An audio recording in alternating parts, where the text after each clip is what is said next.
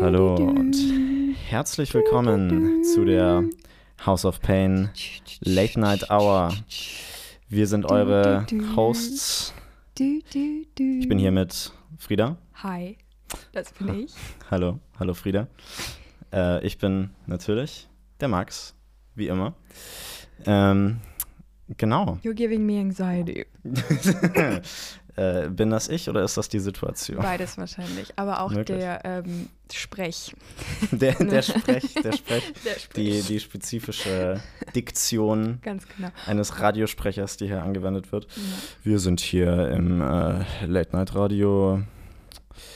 Viel Spaß in eurer Nachtschicht. Ähm, gleich kommt ein. Okay. gleich kommt entspannte Musik von George Michael. Die musst du oder- aber spielen. also, Das kann ich was hat nicht. George Michael gemacht? Ich weiß schon gar nicht mehr. Weiß ich auch Äh, nicht. Glaubst du, kurz Last relevante Christmas. Frage. Mhm. Ich habe gerade getrunken. Glaubst du, man hört mich schlucken? Das wäre mir unangenehm.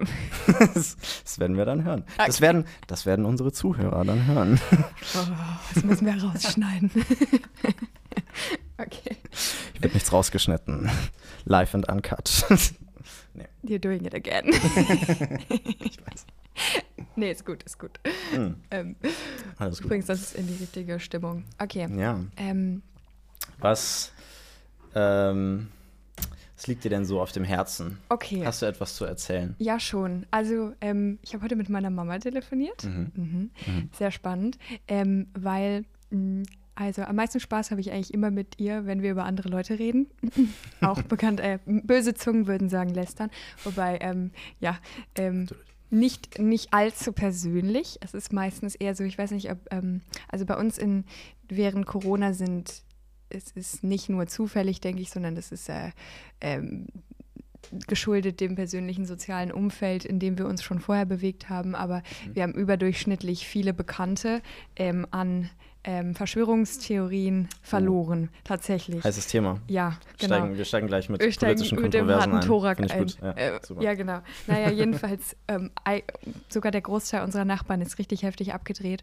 Mm, So mit ähm, gefälschten Impfpässen und so Mhm, weiter. Also mhm. ähm, und äh, absoluter ähm, Weltuntergangsstimmung, die sich erstaunlicherweise für mich, weil ich damit nicht gerechnet habe, naiverweise möglicherweise ähm, auch nach dem Abflauen der tatsächlichen Krise im Sinne von Einschränkungen und Gef Gesundheitsgefahr, wenn man sie denn als solche betrachtet, Mhm.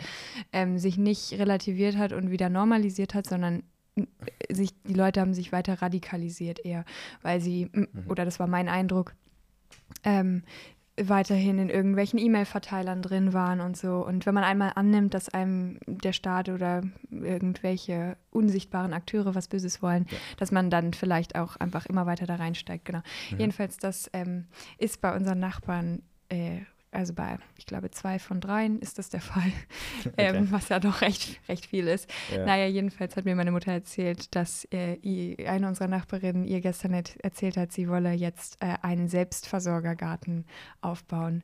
Und Wow, okay. ähm, ich fand das interessant, weil lustig, weil auch sehr naiv. Also alleine schon abgesehen davon, dass ich das für eine schwachsinnige Idee halte.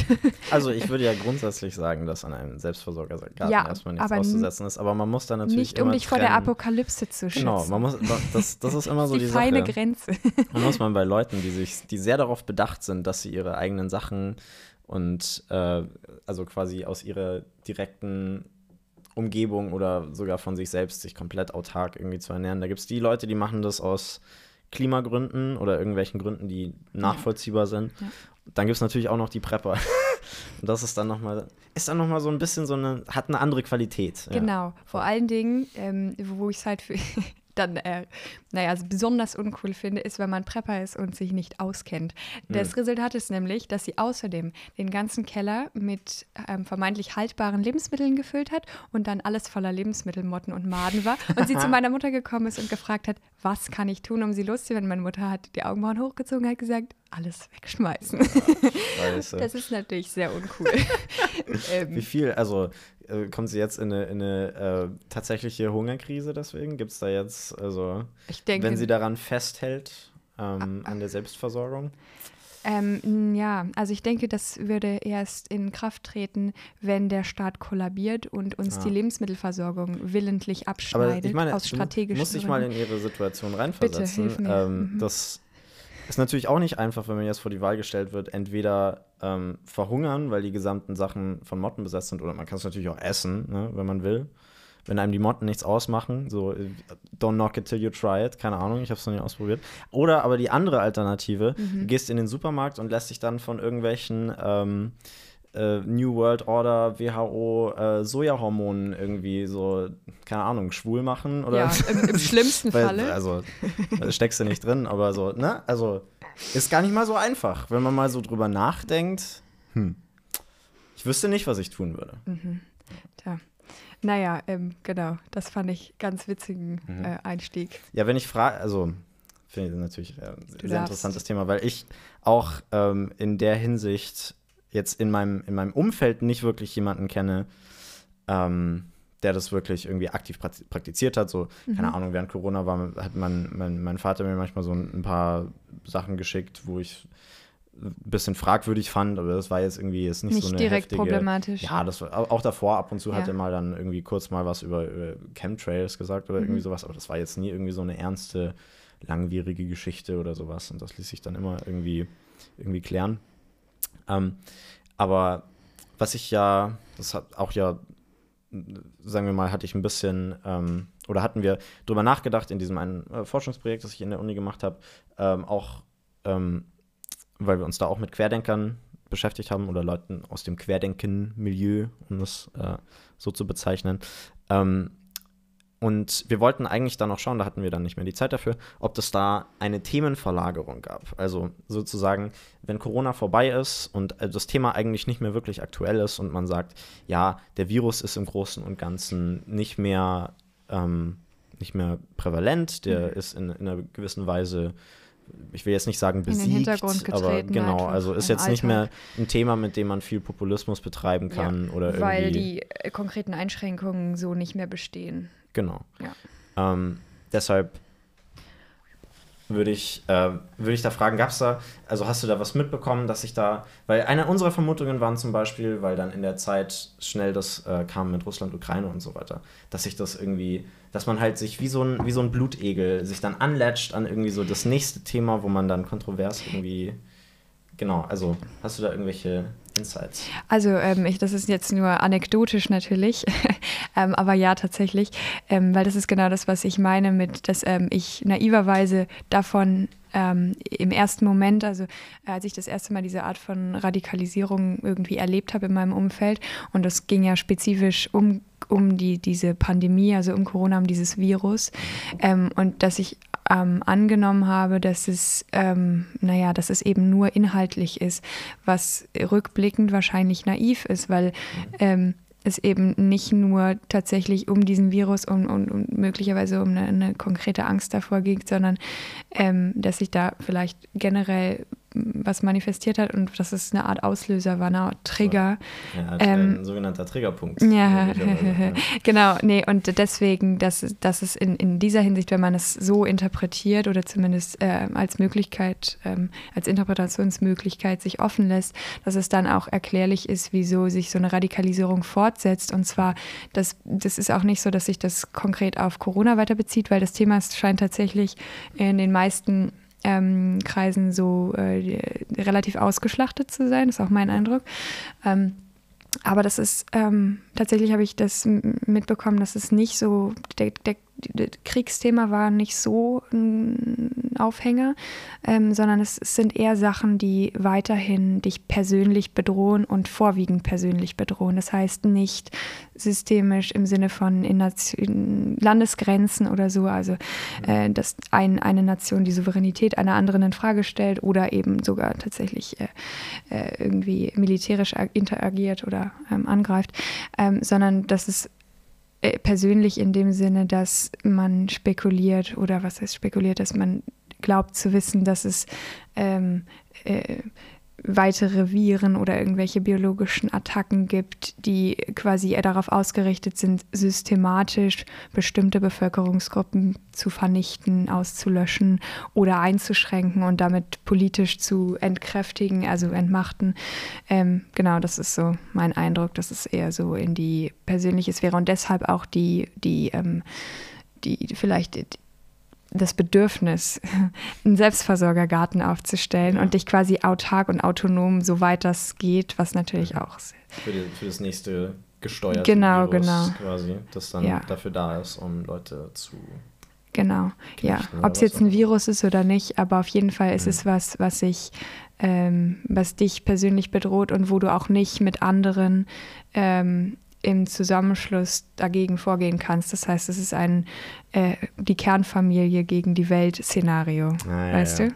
Wir gegen, wir gegen die Welt. Ja, genau. Das weil du kannst auch niemandem trauen, weil die, die auch die vermeintlich Unbeteiligten sind, ähm, wie gesagt, durch die, durch die Propaganda, Natürlich. durch die mediale. Gehirn gewaschen. Genau, genau, dass du, dass sie quasi einfach äh, mitziehen ja. bei der Selbstvernichtung.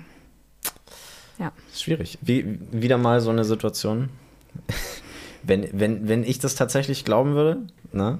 Also. Dann sähe die Welt ganz schön dunkel aus. Das ist schon oder? schwierig. Also, man muss sich manchmal schon so ein bisschen denken.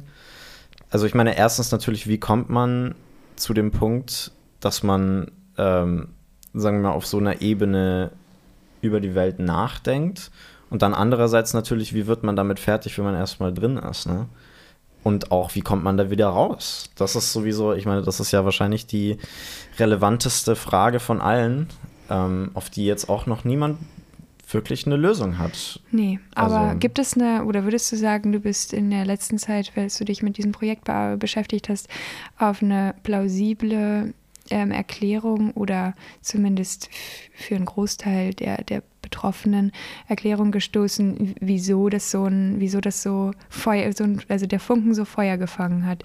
Was, um, was, ähm. ob man da irgendeine gesellschaftliche Dynamik, irgendein, irgendwas ausmachen kann. Also ich glaube, das, das kommt jetzt mehr aus so einer generellen ähm, Vermutung raus, jetzt weniger aus irgendwie dem, mit, mit dem ich mich jetzt konkret beschafft, befasst habe, weil das war jetzt größtenteils so eine Art Diskursanalyse zu schauen, irgendwie wie ähm, versuchen die Inhalte in ihrem Online-Journalismus irgendwie zu präsentieren. Da ging es jetzt weniger darum, irgendwie, ähm, warum das so überzeugend ist. Ich meine, es gab so ein paar Sachen, zum Beispiel, dass ähm, es innerhalb der Outlets, die sich quasi aus diesem Milieu mit Corona befasst haben, es gab einen stärkeren Fokus auf, ähm, sagen wir mal, wissenschaftliche Diskussionen. Klingt jetzt erstmal paradox, mhm. aber äh, wenn man das quasi ähm, sich anschaut auf den äh, und die Paradigmen so gegenüberstellt, auf der einen Seite gibt es so ein bisschen die, ähm, die soziale Dimension von so einer Pan Pandemie. Ähm, das sind bestimmte Auswirkungen, das sind ähm, politische Entscheidungen, die damit zu tun haben. Die können natürlich auch mit Wissenschaft zu tun haben, aber grundsätzlich ist das eine Dimension, die eher was zu tun hat mit ähm, halt den, den Auswirkungen, die so eine, eine Situation auf die Gesellschaft hat. Und auf der anderen Seite gibt es eben wissenschaftliche Hintergründe, wie zum Beispiel, ähm, was macht der Virus im Körper? Wie tödlich ist der Virus? Ja. Wie schäd also Da kann man ja schon äh, genau, nicht ähm, übereinstimmen oder ja. Genau. Und äh, vor allem in dem Bezug, was natürlich dann auch für, für Corona ähm, Kritiker, nennen wir sie mal, oder Leute, die Corona-Leugner kann man auch sagen, aber finde ich immer einen, einen, komischen Begriff, weil eigentlich so die wenigsten leugnen tatsächlich irgendwie so die Existenz des Coronavirus oder sowas. Da geht es ja mehr um so Relativierungen. Ja.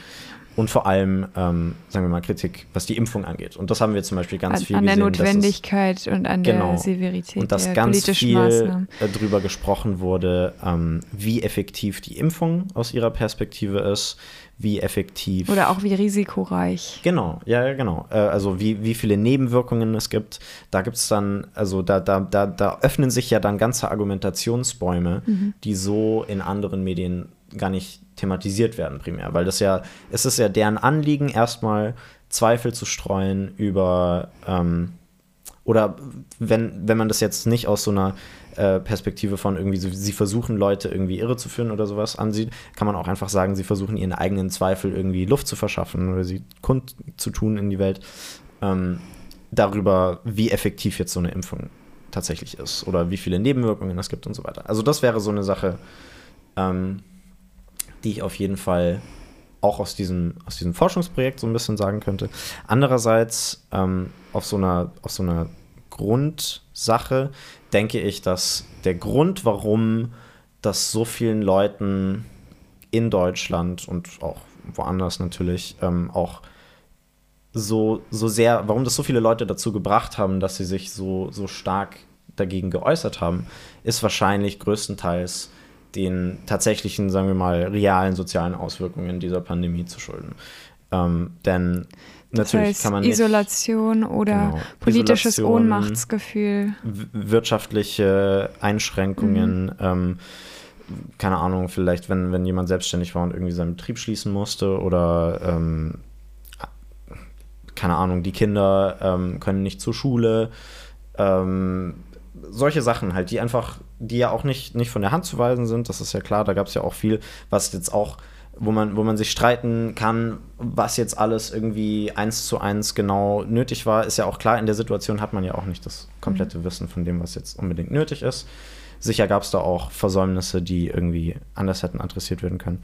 Aber ähm, ich denke, das ist schon so der Hauptkatalysator dafür, weil einfach, denke ich, ganz oft solche großen ähm, Protestbewegungen und so großen äh, ja, äh, Bewegungen von Leuten, die sich gegen den quote-unquote Status quo aussprechen, ähm, ich denke, das hat immer irgendwas mit tatsächlichem Unmut im eigenen Leben zu tun. Nee, immer, vielleicht nicht unbedingt, aber. Doch, es ist ja, also es ist ja nicht von der Hand zu weisen, dass äh, viele davon persönlich, wirtschaftlich oder mentale Gesundheit oder physische äh, Gesundheit äh, direkt Fall. betroffen. Ja. Also das ist ja nicht, ist ja kein, nicht Einbildung. Äh, das ist schon verständlich. Und natürlich, wenn man irgendwie, wie du gesagt hast, ist, finde ich, ist vielleicht ähm, in vielerlei Hinsicht ein, ein Kern dieses, dieser, dieser gesellschaftlichen Spaltung, dass wenn man schon die, die Grundvora, die Annahme, die Grundannahme, äh, also die, die, die also die, die, das, was wir als wissenschaftlichen Konsens betrachten, also als Grundlage der Einstufung des Risikos und ähm, des Wirkmechanismus dieses Impfstoffes und so weiter, wenn man da schon ähm, nicht übereinstimmt, wenn man da, ja. dann ist natürlich auch die, die Ableitung der Konsequenz, das heißt, äh, das Handeln der, der Regierung möglicherweise ja. ist es völlig unverhältnismäßig und dann natürlich möglich, also auch bedrohlich, ja. ähm, wie weit solche Einschränkungen gehen. und wenn man eben nicht zustimmt, dass es angemessen ist, dass es ein Verhältnis gibt zwischen der tatsächlichen Situation und den Konsequenzen, dann ist natürlich auch in gewisser Weise verständlich, wie man möglicherweise, ja. genau. Es ist ja grundsätzlich, also wenn man von, wenn man die Prämisse als wahr annimmt, dass ähm, zum Beispiel, keine Ahnung, also die, zum Beispiel die Impfung nicht wirksam ist oder dass, dass man sagt, irgendwie das Virus ist gar nicht so schlimm, wie alle sagen, dann machen ja alle anderen Aktionen in diesem ja, Umfeld eigentlich genau. perfekt Sinn. Ne? Also vielleicht, vielleicht jetzt nicht unbedingt alles. Also es gab bestimmte, keine Ahnung, es, ich, ich, ich, erinnere mich noch an den einen, der ähm, in irgendeiner Tankstelle jemanden erschossen hat, weil er irgendwie Maske tragen musste oder ja, so. Also das natürlich die Extremfälle, die, die klammern wir jetzt aus, aber ja. äh, so grundsätzlich muss man ja schon sagen, dass wenn man so von, von dem Gedanken reingeht, irgendwie, man sagt irgendwie, ja, die, äh, das, das kann ja alles irgendwie so nicht stimmen dann ist es ja irgendwie eine, eine, eine, eine sinnvolle Schlussfolgerung, dann zu sagen, okay, ich, ich gehe jetzt auf die Straße, ich versuche ähm, so vielen Leuten wie möglich zu sagen, dass es so ist. Ähm, ja, und genau deshalb ist wahrscheinlich auch, sagen wir mal, ja, die ähm, Verbreitung von Informationen und auch die Qualität von Informationen in der heutigen Zeit so eine, so eine wichtige und folgenreiche Sache, weil ähm, damit auch einfach so viel eben äh, sich ändern kann, so in, in so Volksdiskursen äh, oder Bevölkerungsdiskursen. Was ich mich manchmal gefragt habe, wie, also unter der, der, also in der Hochphase der Krise und so weiter, ähm, wo das alles also wirklich hochaktuell und irgendwie auch heiß war, ähm, mhm. ob man mit der Kommunikation, ob man da anders hätte mit umgehen können. Mhm. Ähm, weil, also verständlich wäre vielleicht für den Kontext. Äh, wir studieren beide was Naturwissenschaftliches und ich glaube, ähm, wir haben keine Probleme, uns irgendwie darüber ein, im Einverständnis hm. äh, zu wägen, äh, dass ähm, wie was ein, also dieser Coronavirus ist und wie die Impfung funktioniert und so. Ja. Ähm, aber ähm, das ging ja offensichtlich nicht allen so. Und ich frage, ich habe mich zwischendurch gefragt, ob, wenn man ähm, medial auch moderiert durch die öffentlich-rechtlichen, mhm. ähm, ein bisschen ähm, weniger kompromisslos gewesen wäre, in dem Sinne, dass man zumindest ähm, mhm. zweifelnde Stimmen auch ähm, denen auch äh, irgendwie Ausdruck oder zugestanden hätte, da, da sich Gehör zu verschaffen. Und ähm, ja, ob, ob, ob das, ja, ob dann vielleicht das Gefühl, dass man ähm, nicht nur nicht gehört wird, sondern dass man bewusst medial ausgeblendet wird ja. als Zweifelnder, ob, ob das vielleicht mit der öffentlichen Stimmung, mit der Aggression und mit der mit dem Ohnmachtsgefühl, ob das was gemacht hätte. Mhm. Es ist natürlich keine, keine leichte Aufgabe, weil ja. du als öffentlich-rechtlicher, du, du bist auch äh, äh eben äh, eigentlich in der Regel äh, folgst du dem wissenschaftlichen Konsens und dann ähm, äh, wäre natürlich eine Einordnung notwendig und das zu machen, ohne ja. dass es wieder eine Art von, ja, weiß ich nicht, dass es wieder so arg aneckt, ist natürlich sehr, sehr schwer. Aber mhm. ähm, ja, trotzdem. Ja, das finde ich, ähm, ich glaube, da gibt es ein paar Aspekte, die da, die da drin sind, die, ähm, die man so ein bisschen ähm, vielleicht separat voneinander sich anschauen müsste, um da zu irgendeinem, ähm, ja, zu einer, zu einer sinnvollen, ähm, äh, ja, Lösung will ich nicht sagen, aber eine, eine, irgendeine sinnvollen Richtung irgendwie zu kommen.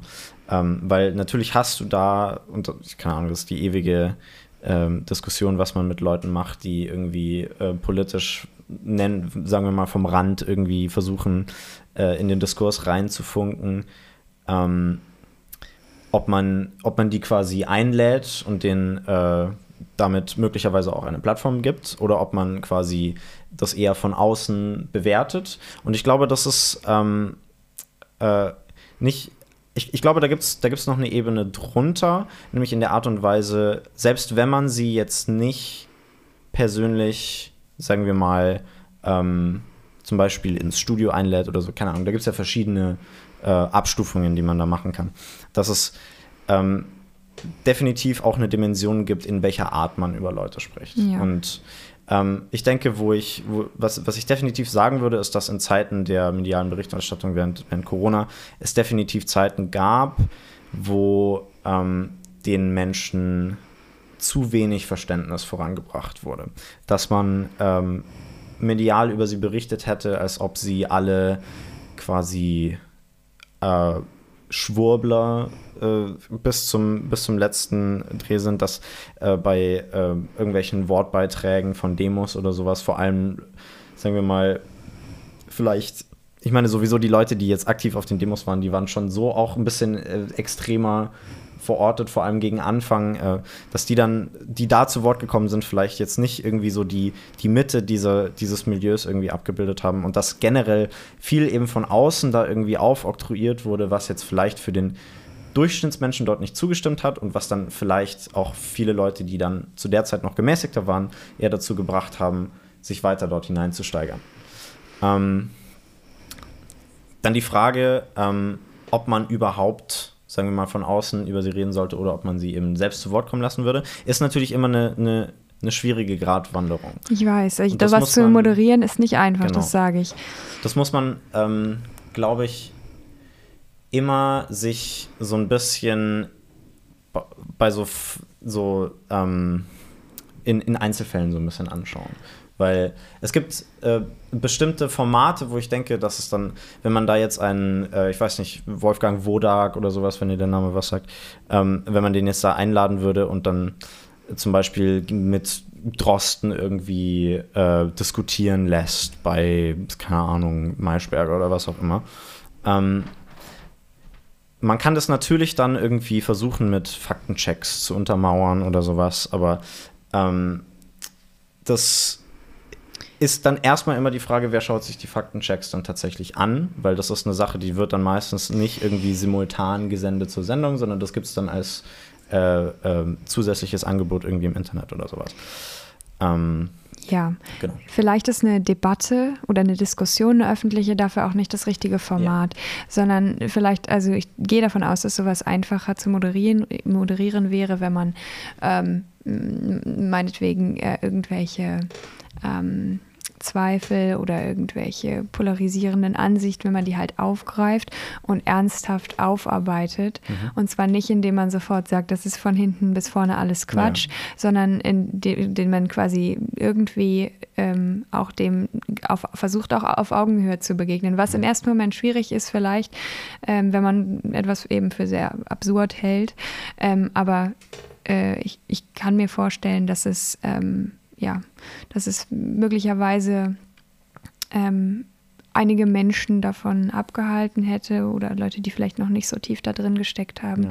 Und auch ähm, im Zuge dessen muss ich sagen, dass ich auch teilweise die Kommunikation ähm, der Regierung mh, mm, da nicht zielführend fand. Mhm. Ich kann, ich konnte es, also ich, ich kann es verstehen insofern, dass wenn, ähm, wie gesagt, wir haben über Verhältnismäßigkeit gesprochen, wenn man das so einordnet, dass die, die, die Maßnahmen, die man eben anstrebt, dass die diese Verhältnismäßigkeit, diesen Rahmen erfüllen, dass man, und das ist sowieso ein, ein Thema, in dem man möglicherweise viel, viel öffentlichen Widerstand erwartet, dass man das dann versucht, möglichst widerspruchlos mhm. dafür zu argumentieren und dafür ähm, äh, ja, das irgendwie zu begründen.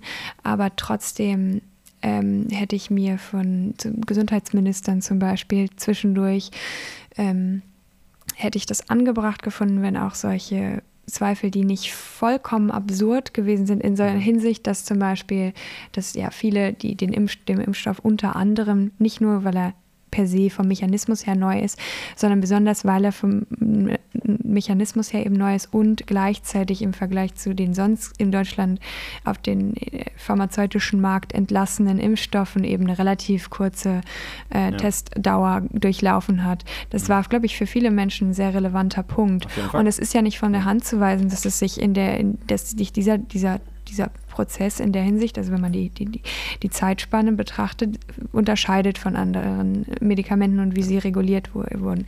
Und da irgendwie mit einer gewissen Ehrlichkeit ranzugehen und das auch zu, zu kommunizieren und zu sagen, ja, das ist tatsächlich so. Trotzdem haben wir nach bestem Wissen und Gewissen das untersucht und halten das für die äh, Lösung, die ähm, auf, auf ein gesamtes, auf eine gesamte Bevölkerung betrachtet, ähm, den größten Nutzen im Sinne von weniger schwere Krankheitsverläufe und auch Todesfälle ja. bringt. Und das hat mir manchmal so ein bisschen gefehlt, muss ich sagen. Mhm.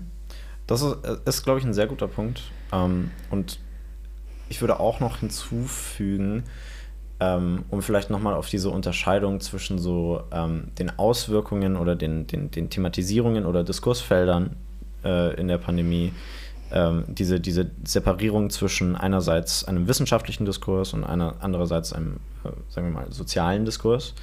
Das glaube ich auch sowohl von Seiten der Regierung als auch von Seiten der Medien oft, weil es sich halt auch irgendwie, sagen wir mal, so ein bisschen angeboten hat, weil man wollte sich quasi als, ähm, man, man wollte alle Maßnahmen als ähm, wissenschaftlich notwendig darstellen, weil sie so irgendwie weil das das Gefühl äh, gab, dass die, äh, dass das eben, sagen wir mal, die, die, die, die notwendige Rechtfertigung ist, die man äh, durchbringen muss.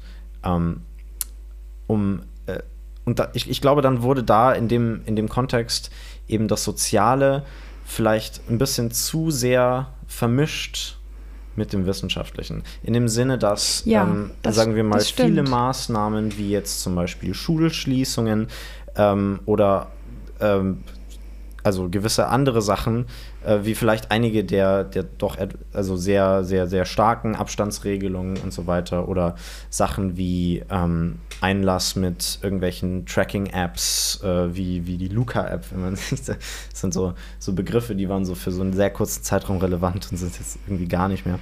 Ähm, so solche Sachen, dass die immer von vielen, wie gesagt, sowohl äh, von, den, von der Regierung, aber ich glaube auch vor allem in den Medien, eben als, als logische Schlussfolgerung von irgendeiner so, ähm, so einem Aspekt, der, der wir hören auf die Wissenschaft mhm. interpretiert wurde. Ja. Und ich glaube, viele Leute sind da einfach nicht mitgegangen. Und ja. bei einigen dieser Maßnahmen hat man ja jetzt im Nachhinein auch festgestellt, das wäre so eigentlich gar nicht nötig gewesen. Wie zum Beispiel bei den Schulschließungen.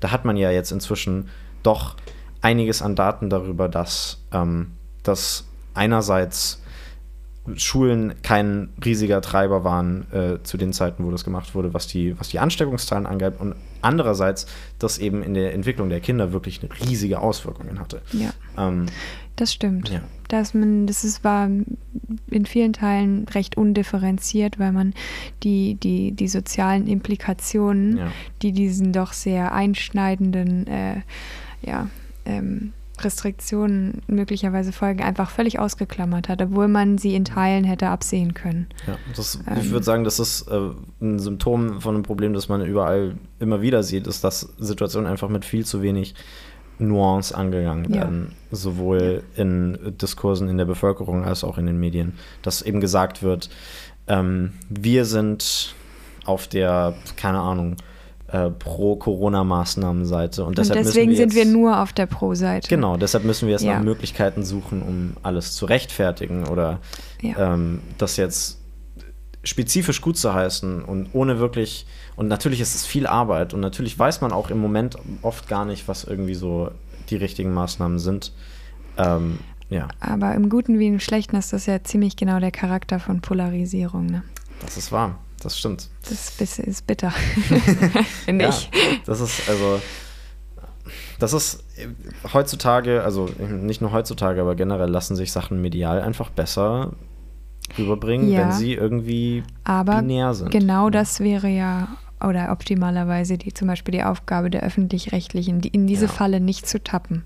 Aber es ist auch, also man darf nicht, man darf nicht ähm, unterschätzen, was das für eine schwierige Aufgabe ist. Das stimmt. Und also ich, ich stimme dir da also vollkommen zu, weil das ist auch eine Sache, die mir sehr am Herzen liegt, jetzt in, in allen möglichen Themen äh, keine dogmatischen Positionen einzunehmen und oder ja. äh, eben gemäßigt. Identitätspolitik im persönlichen Sinne, in der Beispiel, persönlichen ja. Dimension, ja. Ja, genau. Ähm, aber es erfordert wirklich, wirklich, wirklich viel Arbeit.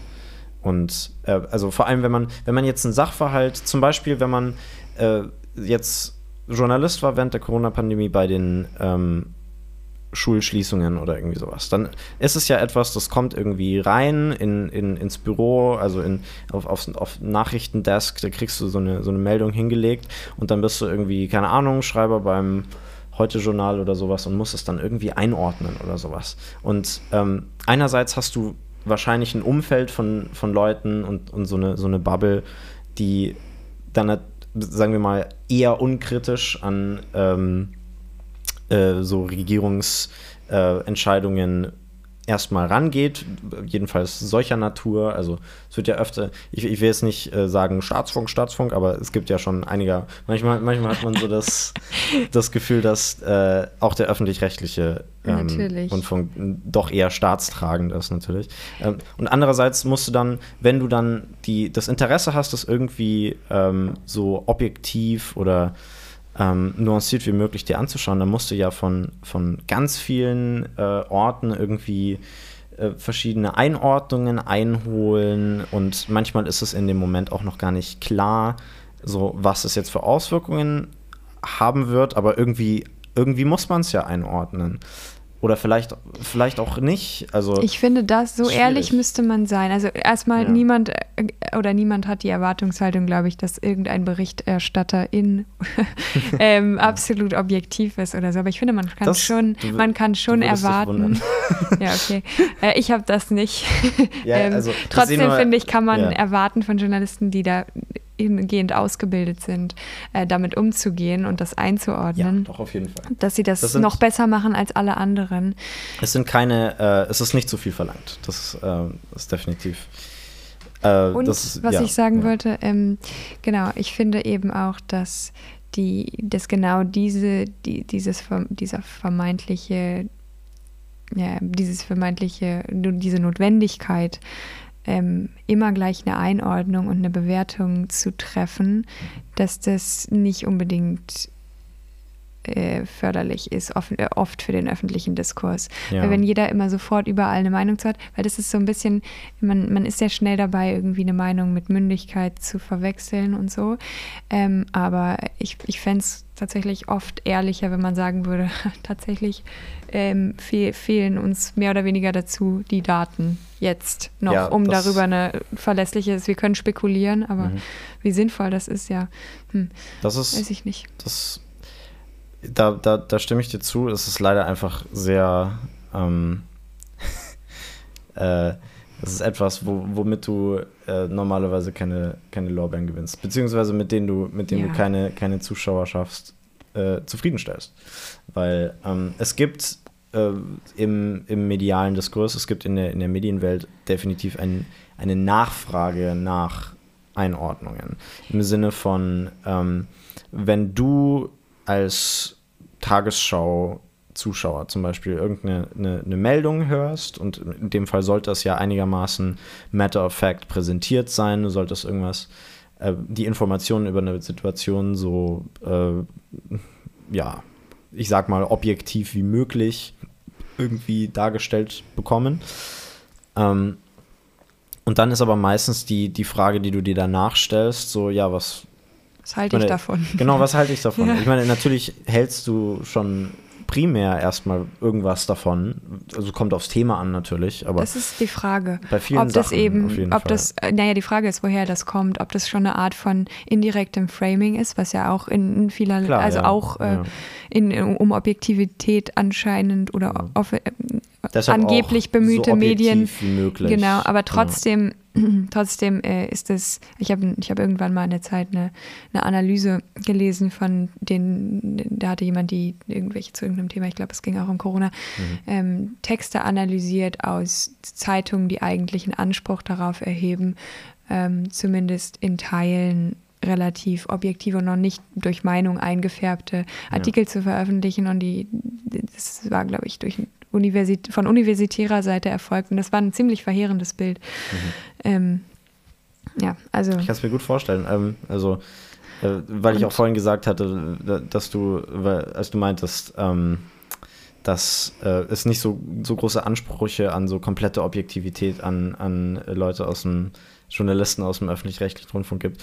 Ähm, es wundert mich immer wieder ähm, im Internet quasi Einschätzungen darüber zu lesen, ähm, wie, also was, was wirklich die, die Anforderungen von manchen Leuten an den öffentlich-rechtlichen Rundfunk sind, aber eben auch meistens genau von den Leuten, die sowieso schon nicht so viel von, von ihm halten. Ähm, es, es gab neulich, ähm, das muss ich, also habe ich, hab ich nur irgendwie so im, im Vorbeifliegen gesehen, ähm, gab es auf äh, Twitter oder X, I guess, ähm, gab es äh, eine, eine, eine Studie, die geteilt wurde, auch über quasi den öffentlich-rechtlichen Rundfunk ähm, im Vergleich mit Vergleichsmedien. Also da wurde eine große Menge an anderen Vergleichsmedien, so regionalen, die gro großen Tages- und Wochenzeitungen und ähm, einige Online-Outlets irgendwie zusammengelegt. Und man hat quasi so eine Meta-Analyse gemacht, ähm, um zu schauen, weil es gibt ja dieses äh, Gefühl von den, von den linksgrünen äh, öffentlich-rechtlichen Medien, manchmal von, aus, von mhm. gewissen Seiten, dass es äh, auch gefühlt zunehmend mehr ähm, Vorwürfe gibt von, von äh, parteiischer Berichterstattung. Äh, und dann wurde das eben mal kontrastiert mit Vergleichsmedien. Und dann kam letztendlich dabei raus, dass es ähm, eigentlich keine großen Unterschiede gab ähm, es gab äh, bestimmte Auflistungen, ich kann mich jetzt nicht an, äh, an, an, viel mehr erinnern, aber zum Beispiel, dass ähm, es wurde so ein bisschen aufgeteilt in positive, ambivalente und negative Berichterstattung über einzelne Parteien. Mhm. Und ähm, die Werte haben sich ungefähr geeine, äh, äh geähnelt. Ähm, aber zum Beispiel war innerhalb des öffentlich-rechtlichen Rundfunks tatsächlich ähm, eine negative Berichterstattung ähm, bei den Grünen zum Beispiel häufiger als bei der CDU. Mhm. Ähm, gleichzeitig war aber auch eine positive Berichterstattung bei den Grünen ebenfalls häufiger. Okay. Ne? Aber die ambivalente Okay, Berichterstattung okay. zum Beispiel bei der CDU äh, höher als bei den, bei den meisten anderen Parteien. Das ist auch eine Differenzierung, von der ich noch nie gehört habe, aber es ist sehr plausibel, dass man da unterscheidet. Ja, ähm, und was mir da aufgefallen ist, vor allem dann in den, in den Kommentaren, ist dann viele Leute, also weil derjenige, der das gepostet hat, der hat das hauptsächlich als Argument benutzt, um zu sagen, ja, ähm, also für die Leute, die sagen, linksgrün äh, ÖRR, ähm, schaut euch das mal an, vielleicht spricht das eine andere Sprache.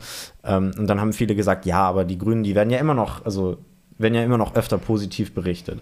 Und ähm, dann gab es einige, die haben ein Argument vorgebracht und das fand ich sehr interessant. Ähm, sie haben gesagt, quasi, die, ähm, weil es gab dann auch eine, eine Grafik, die hat quasi einzelne Medien verortet in so einem äh, ideologischen Spektrum. Das wurde irgendwie innerhalb der Studie von, von Leuten, die dafür geschult wurden, irgendwie auskodiert. Also das kann man natürlich nicht objektiv irgendwie ähm, festlegen, aber letztendlich gab es dann irgendwie eine Achse von ähm, ja, ist nicht absolut, es ist relativ Genau. zueinander. ähm, gab es eine Achse mit irgendwie marktorientiert zu sozialstaatsorientiert und dann gab es eine andere Marke äh, von irgendwie sozial-konservativ, sozial-progressiv oder sowas.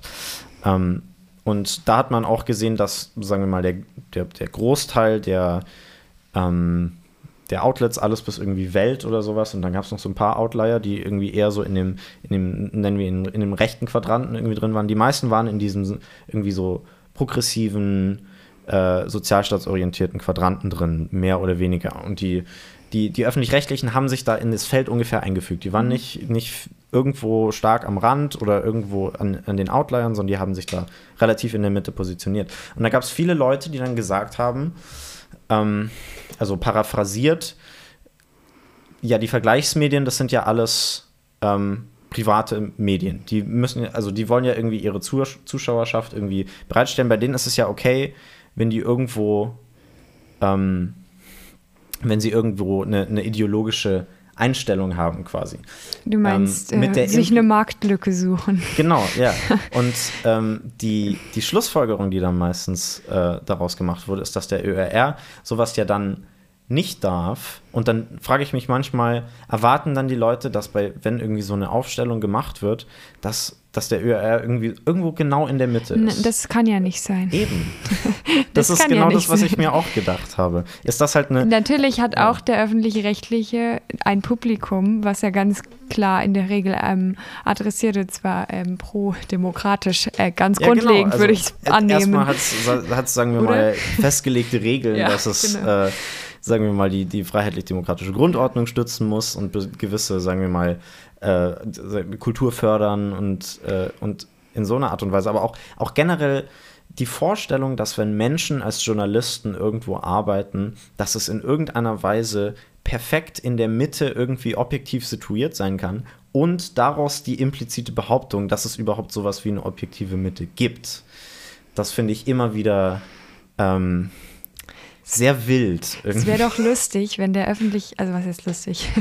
ähm, die eigentlich die Konsequenz von Mitte wäre ja in dem Sinne, wenn du quasi, also wenn das möglich wäre, dass du einen, einen, einen Mittelwert der politischen Positionierung Genau, aus der ja. Bevölkerung berechnen könntest und genau immer dort würdest du die öffentlich-rechtlichen Genau. verorten. Das wäre aber schon, Das ist, ist- ein lustiges Das Gedankenexperiment. ist, das ist die Idee für den öffentlich-rechtlichen Rundfunk der Zukunft. Ähm, wir programmieren eine KI, die hat als Input quasi, also wir machen, wir machen äh, quasi ÖRR GPT oder sowas. Die Ja, kriegt ja. als Input alle, Catchy. alle ähm, persönlichen äh, politischen äh, Aussagen von allen Bürgern Deutschlands. Daraus wird ein Mittelwert gebildet und dann stellen wir die einfach. Weißt du, die Tagesschau ist dann, ein, oder heute Journal ist dann die Frage so, hey, äh, was sagst du ähm, irgendwie, keine Ahnung, zur Kindergrundsicherung? Mhm, und der gibt dir die sowas? gemittelte Antwort aus gibt ganz die, die Deutschland. perfekte Mittelantwort. Damit, also wenn da dann die, die Leute nicht zufrieden sind, dann weiß ich auch nicht ja, nee, mehr. dann, dann kann man auch nicht mehr. genau. Nee, aber das ist, ähm, äh, naja, aber was ich vorhin noch sagen wollte, Ja. es liegt jetzt schon etwas weiter zurück, Mhm. ähm, aber die, die, du hattest gesagt, dass, dass es auch die Erwartungshaltung an die Medien ist, dass man, ähm, dass eben eine Einordnung erfolgt sofort in, mit der Berichterstattung. Mhm. Ähm, und ich muss sagen, ja, das stimmt schon, aber das, ich glaube, das ist zu einem guten Teil auch Gewohnheit, wie wir oder was es eben für eine Erwartungshaltung ist oder dass es diese Erwartungshaltung gibt, weil das ist natürlich immer, äh, das ist ein wechselseitiges Spiel. Das heißt, mhm. wenn, wenn dieses, wenn, wenn dieser Mechanismus bedient wird von Seiten ja. der Medien, dann erwarte Guter ich das Punkt, auch. Mhm. Und deswegen, das ist so, ja. Total. Und äh, ich will, äh, ich muss auch sagen, also Einordnungen sind natürlich in, in, in vielen Hinsichten auch immer wieder nötig. Also äh, das ist natürlich, ähm, sagen ich, wir mal. Ich, würde nur sagen, dass ja. man damit auch vorsichtig sein kann und dass Fall, man das eben Fall. eben nicht zu jedem Zeitpunkt immer sofort in der Lage, dass es nicht realistisch ist zu sagen, ich kann immer und zu jedem Zeitpunkt zu allem eine Einordnung treffen, die ja. irgendwie in sagen wir nur mal mittelfristig, noch nicht mal langfristig, ja. sondern nur mittelfristig erstmal haltbar ist irgendwie ja. oder vor, absehbar. Vor allem zu jedem Zeitpunkt. ich glaube, das ist das sowieso, also, ja, gut. das ist der also, dass man vor allem, wenn, wenn, wenn Sachverhalte früh irgendwie Breaking News sind, dann hast du diese, diese, diesen komischen Interessenkonflikt zwischen Nachrichten wollen darüber berichten. Sie wollen, also vor allem dann in den Privatnachrichten, sie wollen, dass die Leute bei ihnen die Nachrichten quasi äh, konsumieren. Und das heißt, sie wollen so viel Information wie möglich darüber raushauen. Aber vielleicht ist die Information ja noch gar nicht da. Und ähm, das ist immer, also da ist einfach, glaube ich, in der grundlegenden ähm, in diesem grundlegenden Konflikt zwischen äh, so die, die, die Nachrichten wollen irgendwas präsentieren und die Zuschauerschaft will es auch sehen, aber eigentlich ist es noch gar nicht da. Aber wenn es eben nur um Informationen ginge, das klingt so auch schon wieder so sachlich, objektiv, inhaltlich, ja. aber da, das ist ja nicht mal der springende Punkt, sondern dass eben, dass eben die Trennung zwischen Information und Bewertung oft nicht mehr stattfindet mhm. und dass, dass das natürlich, ähm, also ich habe das finde es sehr interessant, wie ich habe neulich meine ehemalige Deutschlehrerin getroffen ah, und die hat mir erzählt, wie schockiert sie jedes Mal ist, weil jedes Mal, wenn sie ein neues Thema anfängt, sei das in der Mittel- oder Oberstufe, mhm. ähm, dass so, also wenn sie eben ein neues Thema anfängt, dass alle immer sofort am Anfang eine Meinung dazu haben mhm. und ähm, sie erzählt hat, dass diese, dass die, die Bereitschaft, sich erst mit einem Thema auseinanderzusetzen, ähm, bevor man eben sich positioniert irgendwo, ähm, auch wissentlich teilweise, dass man nicht besonders gut informiert ist, dass man nicht besonders viel Hintergrundwissen hat, dass diese Positionierung immer sofort stattfindet und ähm, das einfach so eine Gewohnheitshaltung ist, zu allem immer eine Meinung zu haben. Und ich glaube, das würde in vielerlei Hinsicht politische Debatte und auch gesellschaftlicher Debatte sehr gut tun, wenn man davon absehen könnte manchmal. Ähm, Aber meinst du, das kann man? Meinst Doch, die, ich glaube, das ist Gewohnheit. Ich glaube, das, das, ist, nein, was heißt nicht auf einen Schlag, aber ja. ey, das ist äh, die Frage auch, wie würde man daran gehen, das ist wieder was anderes. Aber ja. ich, ich, glaube, dass wenn man sich auch, dass man sich auch daran gewöhnen kann, ähm, daran, also eine Selbsteinschätzung zu treffen, dass man nicht in jedem Thema äh, zu jedem Thema gleich viel oder gleich aussagekräftig irgendeine Bewertung treffen kann. Mhm. Ich glaube auch da, genau, daran kann man sich auch gewöhnen, würde ich sagen. Mhm. Ja. ja. auf jeden Fall. Also ähm, ich, ich glaube, da ein, ein, Teil davon ist, auf, ist meiner Meinung nach auch einfach so eine, ähm, ja, eine, eine, Tendenz des Menschen, ähm, quasi immer zu allem das Gefühl zu haben, er hat die nötige Information um es beurteilen zu können. Ja, ähm, aber du kannst ja nicht annehmen, dass das was inhärent Menschliches ist, im Gegensatz zu was einer kulturellen Prägung. Das kannst du ja nicht richtig. Natürlich, aber also ich, ich sage auch nicht, dass es was Unveränderliches ist, aber ähm, ich, äh, ich meine nur da, also ich, ich sehe, sagen wir mal, nicht in der näheren Zukunft, dass sich da groß was daran ändert, weil es, weil es sowas Fundamentales ja, das, ist. Ja, das verstehe ich. Das, ja. das, halte ich auch für schwierig. Das ist ja ähm, so eine Ver Verhaltens- und Denk-, also Denkstrukturänderung, das ist ja nicht so, so ein Anstoß. So weiß ich nicht, woher das kommen würde und ja. wie das anlaufen würde. Ähm, ist ja auch nur eine hypothetische Betrachtung. Vorerst. Mal gucken. Genau. Gut, dann ähm, ändern wir jetzt auch unsere Denkstruktur Lol. langsam Richtung äh, Schlafphase. Boah, Ähm. cringe. Das Ding ist, Sag nicht cringe. I'm sorry, it's true. Okay, es ist wirklich schwierig, sowas zu beenden, weil ähm, ich finde schon alleine schwierig, ähm, ich sehe auch rückblickend noch nicht so richtig den roten Faden, den wir gefunden Nee. haben. Nö, Also, kein roter Faden, wie auch immer. Aber ähm, sowas dann aus der Luft heraus zu beenden, ist natürlich etwas sch- schwierig. Aber Natürlich. Ich danke würde- für den Versuch, aber abgelehnt. okay. Nein, sorry. Ich, tue mein Bestes. Anyways. Ähm, ja, dann äh, beenden wir das hier an der Stelle und wir sagen Toodaloo.